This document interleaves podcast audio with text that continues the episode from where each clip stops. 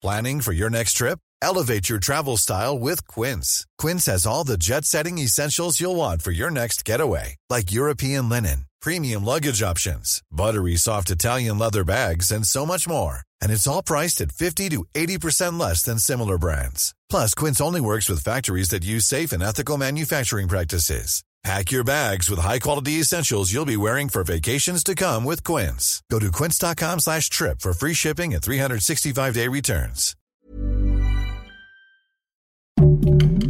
Heraldo Podcast, un lugar para tus oídos. Junio se posicionó en las remesas, llegando a 5.581.55 millones de dólares.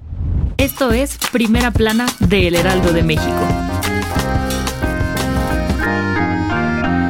El famoso superpeso sigue haciendo de las suyas y ahora que ha bajado de precio con relación al dólar, junio fue el mes en que más personas enviaron sus remesas a territorio mexicano, llegando a 5.581.55 millones de los verdes, logrando un incremento anual del 8.3% y 1.1% mensual. Durante 12 meses, los ingresos del exterior llegaron a 61.232 millones de dólares, superando por tercera ocasión la barrera de 60 mil millones de dólares, definiendo un nuevo máximo en la historia. Por el contrario, el envío de remesas benefició a los mexicanos por la alza que tuvo en junio del presente, alcanzando 406 dólares, 15 más que el mes anterior. Pero no todos son buenas noticias, y es que según expertos de BBVA Research, el precio del peso frente al dólar y la inflación en México han reducido el valor en las remesas para las familias mexicanas. De acuerdo con el grupo financiero Base, las remesas que llegaron a México sufrieron una caída del 11.23% al pasarlas a pesos. Según los expertos, esto se debe a factores como que los mexicanos se han visto obligados a modificar sus hábitos alimenticios con el fin de adquirir más productos a menores precios, o que los paisanos en el país vecino necesitan enviar más dinero para solventar el gasto en nuestra moneda. Jalisco se mantuvo como el primer lugar en recepción de remesas en México, percibiendo alrededor de 2.000 648 millones de dólares en los primeros seis meses de este 2023. Le sigue Guanajuato con 2.613 millones de dólares y en tercer lugar está Michoacán con 2.601 millones de dólares según cifras de Banjico. Si quieres estar bien informado sobre las elecciones del próximo año, no te pierdas la cobertura Ruta 2024 a través de todas las plataformas de El Heraldo de México. Escríbenos en los comentarios qué te parece este episodio.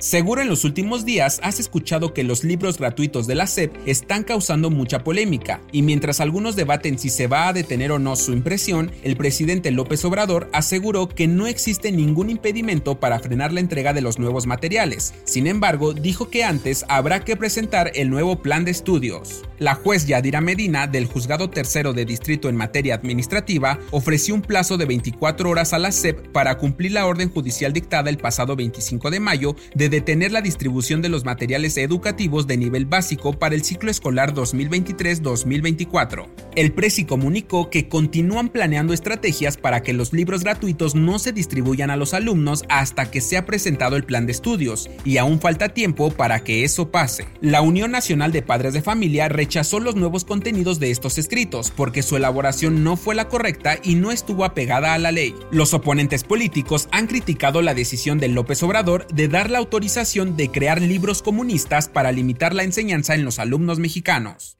En otras noticias, este martes el director del Congreso de Nuevo León, Ricardo Flores Suárez, fue asesinado luego de haber asistido a un partido de fútbol en la colonia antiguo Corral de Piedra. Según testigos, dos personas más resultaron heridas luego de que los delincuentes dispararon en diferentes ocasiones. En noticias internacionales, este martes en Maharashtra, India, un accidente dejó sin vida a una persona y 17 más resultaron heridos tras la caída de una grúa que era utilizada para construir un puente. De acuerdo con reportes de las autoridades locales, más personas podrían haber quedado atrapadas bajo los escombros. Y en los espectáculos, la cantante estadounidense Lizzo y parte de su equipo de producción podrían atravesar severos problemas legales, luego de haber sido acusados por sus bailarinas por presunto abuso sexual, racial y hasta religioso.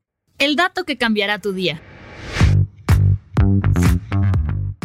Si eres de las personas que viajan mucho y sobre todo distancias largas, seguro has experimentado la sensación de sentir los pies hinchados. Esto se debe a que has pasado muchas horas sin moverte debido a diferentes factores, principalmente tener poco espacio en el lugar que vas sentado. El síndrome del turista se da porque se formó un coágulo de sangre en una vena profunda en la parte inferior de la pierna y el muslo. En ocasiones puede presentarse en el brazo y la pelvis. Según un estudio de la Universidad de Ámsterdam, Holanda, aseguran que los pasajeros mayores de 50 años son los más propensos a sufrir este tipo de dolencia en un viaje mayor a 15 horas seguidas. La recomendación.